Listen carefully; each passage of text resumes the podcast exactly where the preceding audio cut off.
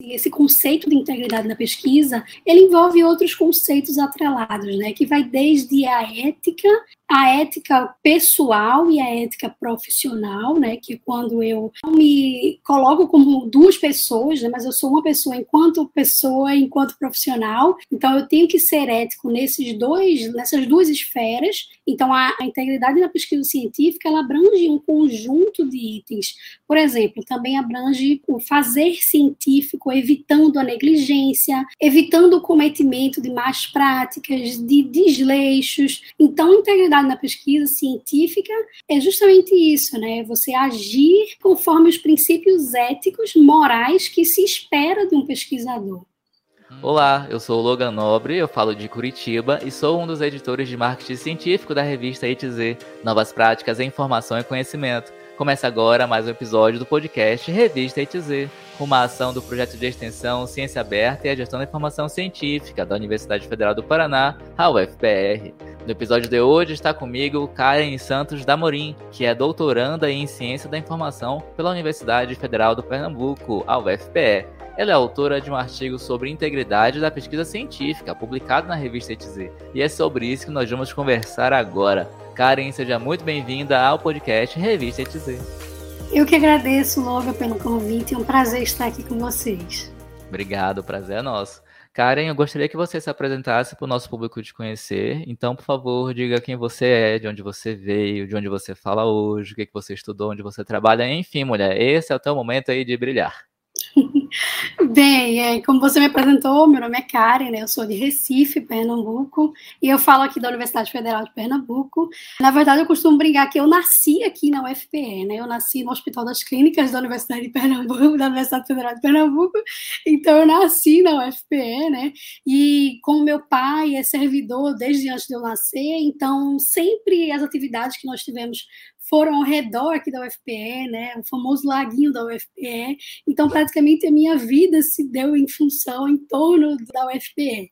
E a minha formação inicial, né, a minha graduação é em secretariado executivo, né, aqui pela UFPE. E assim que eu terminei a graduação, eu fiz uma especialização em gestão de projetos. E um ou dois anos depois, eu fiz um mestrado em, ciência da informação e agora estou doutoranda no PPGCI, UFPE, né? Também em Ciência da Informação. Muito bem, quer dizer então que o seu destino estava traçado, escrito nas estrelas, que você ia entrar na UFPE. verdade, é verdade. E você já falou aí um pouquinho da sua trajetória acadêmica, né, o que você estudou, mas quando você estava lá na sua graduação, quando você era uma jovem moça, começando a estudar, entrando na universidade como graduanda, você já pensava em assim fazer essa carreira acadêmica e continuar estudando? Você queria terminar logo a sua graduação e começar a trabalhar? Qual era a sua expectativa e como que ficou depois, né?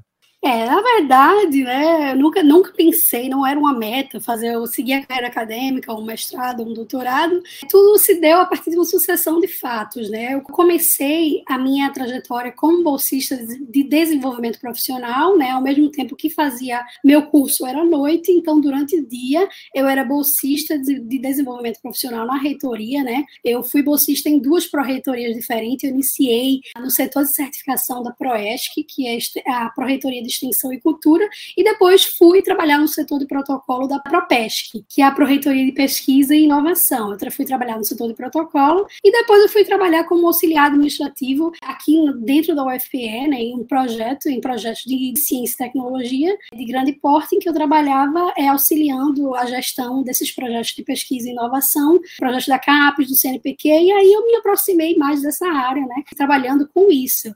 Primeiro eu cursei uma cadeira eletiva, né, no curso de mestrado, no curso de Ciência da Informação, e gostei, e estou aqui até hoje. Hoje eu estou como doutoranda no PPGCI. Olha só, gente, olha aí, olha aí. Fica aí a, dica, o testemunho, o exemplo. A pessoa não tinha planejado, mas foi uma sucessão de eventos, né? Como você falou. Uma coisa foi puxando a outra e hoje você está aí no doutorado. Tu começou quando?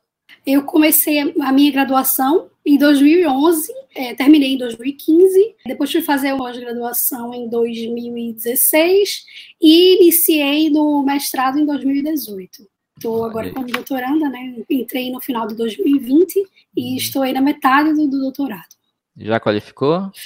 Uh, isso é uma pergunta que é uma pergunta que ninguém deve fazer a um doutorado. Aquele, né? Quando que sai a tese? Exatamente. Olha só, então, gente. Eu vou qualificar agora, em, pretendo em março, abril de 2023, né? Uhum. E estou me dividindo entre terminar a qualificação, relatório, mas vai dar certo. Muito bem. Conta pra gente um pouquinho sobre o que, que você está estudando nesse teu doutorado e aproveito para perguntar, o artigo que você publicou na revista ETZ, sobre o qual a gente vai falar daqui a pouco, tem alguma relação com o que você está estudando no doutorado?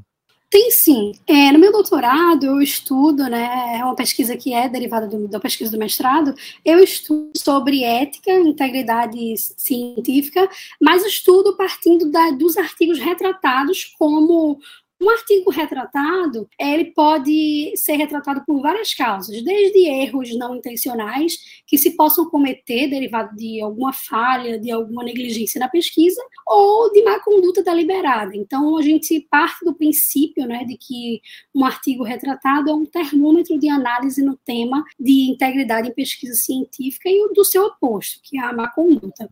Então, esse trabalho, né, na A2Z, ele surge a partir de uma curiosidade minha de identificar, a partir desse cenário pandêmico, né, que ninguém, um cenário totalmente catastrófico e inesperado, e como é que se deu o tema nesse cenário é, pandêmico. Então, é, a minha vem de uma curiosidade minha, que está, de certa forma, atrelada ao tema que eu estudo, né, mas não com relação à tese em si, porque a tese é em outro contexto, não, não é do contexto pandêmico, ah. e vem desse interesse de, de, de, de saber como é que se configura esse tema nesse cenário pandêmico.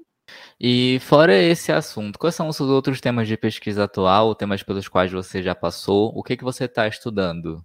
Eu trabalho muito né, com, com, o que aqui no Brasil se conhece por estudos métricos da informação, né, que vai desde a bibliometria, a sintometria, é, cybermetria, altimetria, né, e também trabalho com análise de citação mais focada na análise de citação pós-retratação, que é quando um artigo científico, ele, apesar de ter sido retratado, ele continua sendo citado. Então, a gente também faz uma análise para investigar as razões, os motivos por quais esses artigos continuam sendo citados. E também, eu também tenho, vamos dizer, eu costumo dizer que tenho um hobby, né, de estudar sobre desinformação. É um assunto que não está diretamente ligado aos meus trabalhos é, de pesquisa, mas eu gosto muito de estudar e é um tema que eu tenho pesquisado dentro de, vamos dizer assim, um hobby mesmo, em que eu estudo, gosto muito de estudar o comportamento da, informação, da desinformação em ambientes online, né, nas redes sociais, então, a gente também tem estudos publicados nesse tema.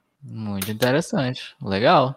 Ó, inclusive você falando aí, eu lembrei, a gente já acho que a gente teve, acho não, a gente teve episódio já sobre altimetria, sobre desinformação. Eu vou deixar o link aí na descrição do episódio para quem tiver interesse em saber mais sobre esses assuntos que a Karen está falando aqui agora.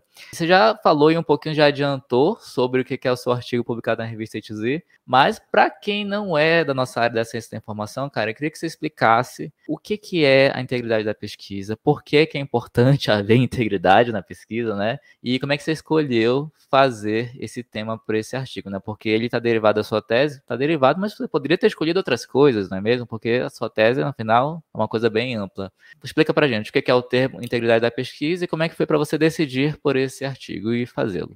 Esse conceito de integridade na pesquisa, ele envolve outros conceitos atrelados, né, que vai desde a ética a ética pessoal e a ética profissional, né, que é quando eu me coloco como duas pessoas, né, mas eu sou uma pessoa enquanto pessoa, enquanto profissional, então eu tenho que ser ético nesses dois, nessas duas esferas. Então a, a integridade na pesquisa científica ela abrange um conjunto de itens. Por exemplo, também abrange o fazer científico, evitando a negligência, evitando o cometimento de más práticas, de desleixos. Então, integridade na pesquisa científica é justamente isso, né? Você agir conforme os princípios éticos, morais que se espera de um pesquisador. E o que, é que se espera de um pesquisador? Quais são os princípios éticos? Né? As pessoas estão, às vezes, nos acompanhando aqui. A gente fala muito de pesquisadores, de pesquisa científica, de laboratório. Algumas pessoas têm ainda uma imagem de um pesquisador, de uma pessoa reclusa dentro de um laboratório, que não vê a luz do sol. Como é que é a vida de um pesquisador, de uma pesquisadora, pelos seus olhos, pela sua experiência, sua e dos seus pares aí na UFPE, no seu departamento? Conta pra gente um pouquinho. Como é que é o dia a dia de um pesquisador da ciência da informação? Bem, o dia a dia de um pesquisador da ciência da informação, né? Eu costumo sempre olhar para as publicações científicas no tema, e quando a gente fala muito de ética e integridade da pesquisa, algo está atrelado, que é a má conduta na pesquisa parte-se muito do princípio, né, de que a gente vive num contexto de publicar ou perecer, algo que todo mundo já deve ter ouvido falar, né, que os pesquisadores são regidos pelo princípio da eficiência, né, ou seja, fazer mais em menos tempo, e aí a gente acaba, né, deixando que desleixos ou que a falta de senso crítico esteja atrelada ao nosso dia a dia. Então, por isso que estudar a integridade na pesquisa, né, é um tema que nos é muito caro. Por quê? Diante do contexto contexto atual em que a ciência ela tem se colocado no centro do debate, no caso da Covid, por exemplo, né, muitos artigos foram retratados porque alguns princípios tiveram que ser acelerados. Por exemplo, nós temos o caso de artigos que foram aceitos no mesmo dia da submissão. Então, é, existem também né, casos de grupos Nossa. negacionistas que se utilizam né, dessa ciência ruim, né, que é produzida por alguns, por poucos, né, cabe dizer isso aqui, para minar né, a opinião pública na ciência, que foi o que aconteceu com artigos, né, no caso de medicamentos que já que foram consolidados, que já foram comprovadamente é, registrados como ineficazes para a Covid-19, mas uhum. que, a partir de um descuido, né, de um, de um aceleramento de um, de um editorial, de uma publicação editorial, aquele artigo foi publicado, inclusive, em periódicos de prestígio, como Lancet, né, como outras revistas, e que depois tiveram que ser retratados, mas aí o estrago, né, infelizmente, já estava feito, porque esses trabalhos infelizmente, serviram como hubs de desinformação científica, né? Servindo ah. para grupos negacionistas falarem mal né, da ciência como um todo, como uma instituição social que nós sabemos que já é consolidada, mas que ah. casos assim servem de apoio, de apelo para esses grupos negacionistas. Então, o pesquisador ele sempre tem que ter essa consciência social, né, de que nós estamos fazendo algo para melhorar a vida das pessoas, nós estamos fazendo, seja lá qual for a nossa área de atuação, né? Outras áreas refletem mais esse caráter, mas nós não podemos abrir mãos de princípios éticos, de princípios íntegros na nossa pesquisa, porque isso reflete e reflete de forma muito ruim quando se faltam princípios éticos, isso se reflete de forma muito ruim para a opinião pública. É verdade, é uma questão bem séria, bem importante, né, de ser tratada, de ser explicada ao público. Porque as pessoas, por exemplo, que estão chegando aqui no nosso podcast por esse episódio, talvez não saibam que o processo de publicação de uma revista científica séria ele passa por uma revisão por pares. A Karen submeteu o artigo dela aqui na revista ITZ. Esse artigo ele foi revisado por pelo menos duas pessoas, que são professores ou professoras pesquisadores de muitos anos de experiência da área do assunto publicado. Depois foi passado por uma revisão gramatical. Simplesmente não chega e é publicado. E esse processo leva meses, né, Karen? É um processo demorado que às vezes a gente, quando submete, eu me coloco nessa situação né, de pessoa que submete artigo que, né, que põe para a revista é, publicar. A gente manda para as revistas revistas e fica naquela angústia, né? Tipo, meses para ser para ter uma resposta, tipo, mude tal coisa, tá aqui a revisão, tá aqui o parecer do, né, texto do seu parecerista indicou tal coisa, você gostaria de corrigir. E é todo um processo, é toda uma mecânica por trás, simplesmente não se publica do nada, tenham cuidado, né, não só na revista ITZ, mas em todas as revistas que são sérias, que são ligadas a universidades públicas, por exemplo, tenha esse cuidado. E eu queria que tu falasse um pouquinho, Karen, sobre o outro lado, se você puder, o lado das revistas que talvez não tenham tanto esse cuidado, né, que tem revistas científicas que não são tão científicas assim, que no nosso meio acadêmico a gente usa o jargão de periódico predatório, né? Isso, isso. Os periódicos predatórios, né, Logan? Foi bom você tocar nesse assunto, porque muitas pessoas, ao submeterem um artigo, desconhecem, né, de todo o processo editorial que tem é um processo necessário, né, para legitimar que é se existe algum problema com aquela, se existe alguma falha, se existe algum mal entendimento que talvez não ficou claro para os nossos pares, né, quem lê e quem chancela se aquilo é científico ou não, se aquilo apresenta alguma falha ou não. E isso é necessário para manter a integridade científica, para manter esse registro íntegro para a posterioridade. Mas Existem revistas predatórias, né, que não têm sequer nenhum processo de revisão por pares sério, ou se tem algo muito abaixo do esperado, abaixo do normal, né? A gente vê isso pelo tempo, né, que algumas revistas declaram entre submissão e publicação, geralmente um tempo curtíssimo, que é muito difícil, né, de se ter algo sério nesse tempo que não é um tempo padrão necessário para que um ou dois avaliadores que dois é o comum, né, o mais comum, revisem, e muitos estudantes né, que estão começando a carreira recebem aquele e-mail, né? Temos aqui uma excelente oportunidade de publicação, né? Publique seu artigo conosco, ou em formato de livro, ou em formato de artigo, é, tempo de aceitação é muito curto, então trazem promessas ilusórias e reais, né? A um preço, vamos dizer assim, a um preço módico, né? Porque isso, eles se utilizam do aumento do acesso aberto para praticar essas, essas coisas, né? Ou seja, a cobrança é apenas para cobrir custos de publicação, geralmente é um discurso assim muito convincente, mas por exemplo, vou te dar aqui um exemplo bem simples. Se a revista, se o empreendimento comercial que faz, que faz a revista disser assim, ó, ah, já tá bom, a gente já ganhou o que a gente queria ganhar, vamos curtir, vamos se divertir, vamos fechar aqui esse site, a gente não vai mais aceitar submissão. E aí, como é que o seu registro científico fica se aquela revista decidir fechar, né? Vamos dizer assim, porque ela é um empreendimento comercial. Então, aquele seu registro, né, vai ficar, não, é chancelado por bases de dados, né? É um problema de proporções que cada vez maiores são, são essas revistas predatórias que devemos estar atentos a elas, né? Nós devemos também discuti-las cada vez mais, conscientizar a comunidade científica disso cada vez mais, inclusive aos estudantes que estão começando agora, né, a não cair nessa armadilha. Olha, eu recebo, eu acho que por mês, uns três ou quatro e-mails de revistas diferentes que pegam artigos meus que tipo, já saíram há muito tempo em outras revistas e fala assim: olha, você não quer publicar isso aqui num livro? A gente está organizando um livro com vários artigos, seu artigo é muito interessante. Mentira! Às vezes a pessoa pega esse artigo, que você que escreveu sabe que é um artigo simples, e te elogia e fala que é o melhor artigo do mundo. E no final do e-mail tá lá: a gente pede a contribuição módica, às vezes de mil reais, de 900 reais, para o seu artigo sair aqui nesse livro. Gente.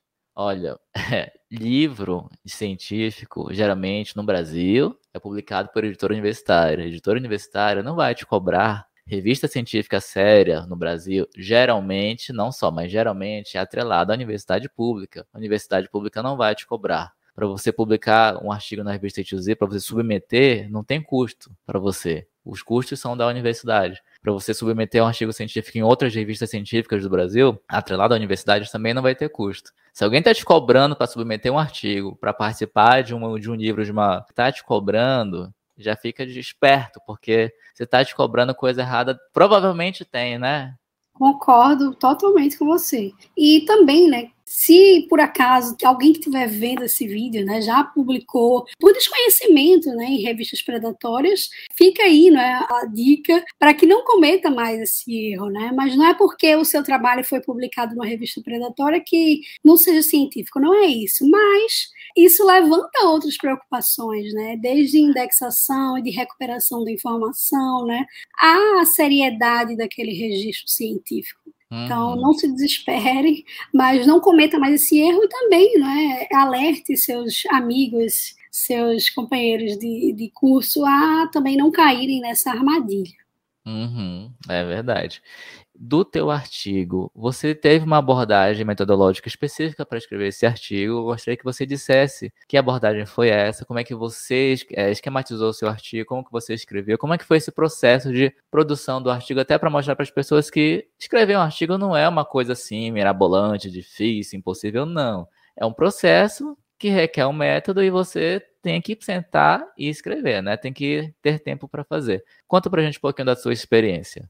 Esse estudo é um estudo exploratório, né, em que nós partimos da, de parâmetros para coleta de dados e para análise. Então, nós é, é, partimos da base de dados Scopus, que é uma base de dados é, consolidada de reconhecimento científico é, pela comunidade científica, né, em que nós utilizamos uma série de descritores para procura desses artigos, né, que atendessem os critérios de seleção. E nós fizemos também, após essa busca, foi feito um processo de mineração de dados importante, né, para verificar quais artigos atenderam ou não essa busca, e a partir daí nós aplicamos algumas é, ferramentas estatísticas de análise estatística descritiva é, utilizamos o software chamado Voice Viewer, né, que é um software que analisa relações, que analisa um, faz uma análise de domínio entre os termos mais e menos observados dentro daquele conjunto de artigos que foi coletados na base Scopus. Então, hum. basicamente é isso. Muito bem. E qual foi o resultado que você chegou no final desse artigo? E você ficou satisfeito com o resultado? Era o que tu estava esperando? Como é que foi? Dentro desse conjunto de artigos, né, a seleção, o corpus final, vamos dizer assim, é, foi de 106 artigos, em que nós conseguimos extrair uma série de dados, né, conseguimos observar que 128 assuntos guiaram a discussão sobre a integridade da pesquisa no contexto pandêmico, né, então os achados que foram sintetizados em duas frentes de pesquisa, vamos dizer assim. Então, o primeiro achado, né, consiste de que um grande grupo de pesquisa, um grande corpo de pesquisa, pesquisa se baseou em analisar e discutir desafios éticos atrelados ao campo da saúde, né, da pesquisa clínica, da pesquisa médica e biomédica, justamente por causa de vacinas, de remédios, por causa de testagem, de ensaios clínicos. Então, essas pesquisas né, foram conduzidas com esse senso mais focado na saúde humana, né, obviamente, porque nós estávamos tratando de uma pandemia que mitigou né, milhões de pessoas pelo globo. Né? Então, havia essa preocupação em discutir como a ética e a integridade da pesquisa estava sendo observada, estava sendo conduzida nesse senso das pesquisas da área da saúde. E a segunda frente de pesquisa que foi observada é que, devido a essa vulnerabilidade provocada pela pandemia, né, em que houveram muitas mortes e, e que a, as descobertas científicas elas eram de fundamental importância para que a Covid-19 fosse mitigada, muitos processos editoriais de muitas revistas né, distribuídas pelo Globo em várias especializações, eles tiveram que ser acelerados. E a partir daí, isso propiciou também que muitos resultados imprecisos viessem a público. E isso causou também o que se conhece a noção de infodemia, né, que é, ou seja, hum. uma grande pandemia de, de, de informação imprecisa, né, ao mesmo tempo que nós tivemos uma pandemia, vamos dizer assim, de informação correta, nós também tivemos uma pandemia de informações imprecisas. E isso, né, se deu o nome de infodemia, e que essa noção de infodemia também foi percebida no campo científico a partir dessas publicações que traziam alguma informação imprecisa, né, e que também, como nós falamos no começo, serviram de apoio, de base para discursos negacionistas, né, contra a vacina, a favor de medicamentos que foram cientificamente comprovados como ineficazes. Então, é, esses achados, né, se baseiam nessas duas frentes de pesquisa: a preocupação com a saúde humana, no caso das vacinas e dos remédios, né? Tivemos casos aqui no Brasil em que foi feita pesquisas à revelia, né, sem consentimento de pacientes, né, com episódios trágicos que jamais, né, isso desde o Código de Nuremberg, de que as pesquisas deveriam ter um consentimento informado do paciente, né? Então, uhum. nós vimos cenas se repetirem que é, são inaceitáveis, né, desde muito tempo atrás. A segunda frente de pesquisas foi justamente esses artigos que trouxeram alguma informação é, imprecisa e que posteriormente tiveram que ser retratados e que trouxeram essa noção de infodemia também para o campo das publicações científicas. Muito bem. Tudo que você está falando aqui, cara, eu estou aqui pensando em linkando com os episódios que a gente já gravou, tanto episódio, né? Gente, se você quiser se inteirar desse assunto que a Karen está falando, a gente gravou um episódio 23, cujo título é Altimetria, Comunicação Científica e Mídias Sociais. E também tem o episódio 13, cujo título é Infodemia e Desordem Informacional, que vai muito de encontro com o que a Karen acabou de falar agora. Né? É verdade. O teu artigo é bem interessante, ele tem várias ramificações, né? E quem quiser se aprofundar no seu artigo, acho que vai ser muito feliz caso esteja estudando aí ciência da informação. E falar em se aprofundar no teu artigo, Karen, se tu pudesse indicar um novo rumo para sua pesquisa continuar, seja nas suas mãos ou nas mãos de outras pessoas, qual seria um bom rumo para continuar o seu estudo deste artigo? Eu gostaria muito né, de ver pesquisas também que comparassem o, ao desenvolvimento né, do, do, tema do domínio integridade em pesquisa é, num cenário normal e num cenário pandêmico. Acho que essa comparação poderia ser algo que trouxesse alguns insights para estudos futuros e historiográficos no tema, né, bibliométricos, e também, como você falou, destacou aí, eu destaco também a altimetria, né? Verificar o comportamento desses artigos na opinião pública, né? Nas mídias sociais, eu acho que é um bom caminho da gente observar como a informação científica ela chega para a sociedade, porque a gente sabe que artigos no âmbito da Covid-19 eles foram bem, alguns estudos já trazem isso, né? Eles foram altamente compartilhados nas redes sociais, né? Então eu acho que seria também uma, um rumo legal de se estudar. Fica a dica aí, gente. Caso você queira continuar, faça o artigo, submeta aqui a revista Ituzi. Aproveite aí a dica da Karen. E Karen, Conta pra gente quem que é você fora desse ambiente universitário, fora da UFPE. Quais são seus hobbies? O que, é que você faz no seu tempo livre? O que, é que o teu Lattes não conta sobre você? que, que o meu Lattes não conta. Bem, no meu tempo livre, né, eu gosto muito de cozinhar, gosto muito de é, fazer, seguir receitinhas na internet. Olha. Então, é, é uma coisa que eu gosto muito de fazer para passar o tempo livre. Eu acho que quando a gente cozinha, muitas coisas, né, muitos sentimentos bons podem aflorar e abrir também, né, o, o se dedicar, né, para a família, né, uma coisa que pode ser refletida na cozinha também, na comida, no, no compartilhamento né, da, sentados à mesa. Eu acho que é uma. Isso o Melates não conta. legal, legal.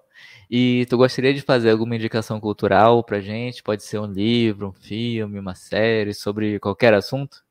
Como a gente está falando muito desse tema, né? É um tema que eu pesquiso com muito afinco. Eu tenho aqui uma indicação de um livro, né? A Força do Conhecimento, do John Zeman. O Zeman ele é um físico, né, de formação, e esse livro é um compilado, né, de 10 palestras que ele ministrou é, em formato de curso na Universidade de Bristol. O Zeman, é, além de ser físico, ele se preocupa muito com essas questões de sociologia da ciência, de filosofia da ciência, né, e é um livro de fácil compreensão, porque ele traz exemplos da história da ciência, né? Ele se preocupa muito com essa em discorrer, em mostrar o papel é, social do pesquisador, da responsabilidade social do pesquisador e da ciência, né? Então, quando nós iniciamos nossas atividades acadêmicas, é, nós nos preocupamos muito em desenvolver a técnica, né? Em desenvolver habilidades técnicas e esquecemos um pouco, deixamos um pouco de lado, né, entender um pouco a nossa responsabilidade social como pesquisador, né, enquanto cientistas. O Zeman, ele traz esse livro como uma forma de mitigar, né, de corrigir a nossa educação deficiente no tema, que é o desenvolvimento da ciência, desenvolvimento das descobertas científicas num senso crítico, né? Então, quando nós é, analisamos o, é, essa perspectiva, acho que nós tornamos pesquisadores mais conscientes, mais críticos, com mais responsabilidade do nosso papel, né? Então, é, você lembrou do caso das revistas predatórias, né? Então, o Zima ele tem um texto muito bom sobre comunicação científica, como se dá o papel da comunicação científica, desde como escrever escrever os resultados com precisão, né, com um relato técnico, com rigor, com a aplicação das técnicas. E eu acho que esse livro é um livro que nos ensina a ser pesquisadores da origem, né, de como ser pesquisadores mais conscientes. E é um livro muito fácil leitura que eu recomendo a todo mundo que esteja querendo começar agora e que também já tenha começado, acho que não teve, teve muito tempo ainda de pensar nessas questões do fazer científico, da responsabilidade social, né, do senso crítico quanto pesquisadores, é um livro que eu recomendo, o livro A Força do Conhecimento, do John Zimmer. Muito bem, a indicação da Karen estará aí na descrição do episódio. Karen, muito obrigado por ter aceito o convite ter vindo aqui conversar conosco. Eu que agradeço. Chegamos ao fim de mais um podcast Revista ETZ, uma ação do projeto de extensão Ciência Aberta e Gestão da Informação Científica da UFPR. Na descrição estão os contatos da entrevistada e o link para você conhecer mais sobre o artigo Integridade na Pesquisa no âmbito da conjuntura pandêmica da Covid-19, um mapeamento biométrico, escrito pela Kari, que começou conosco aqui agora. Na descrição também estão os contatos da revista ETZ e os links para você encontrar a revista, que é um periódico científico interdisciplinar de acesso aberto do programa de pós-graduação em Gestão da Informação da UFPR. A revista ETZ tem um site e está no LinkedIn, YouTube, Twitter, Instagram, Facebook e nos 14 maiores agregadores de podcast do planeta. Basta procurar por Revista ETZ. Eu sou o Logan Nobre e a gente se fala no próximo episódio. Até mais. Tchau.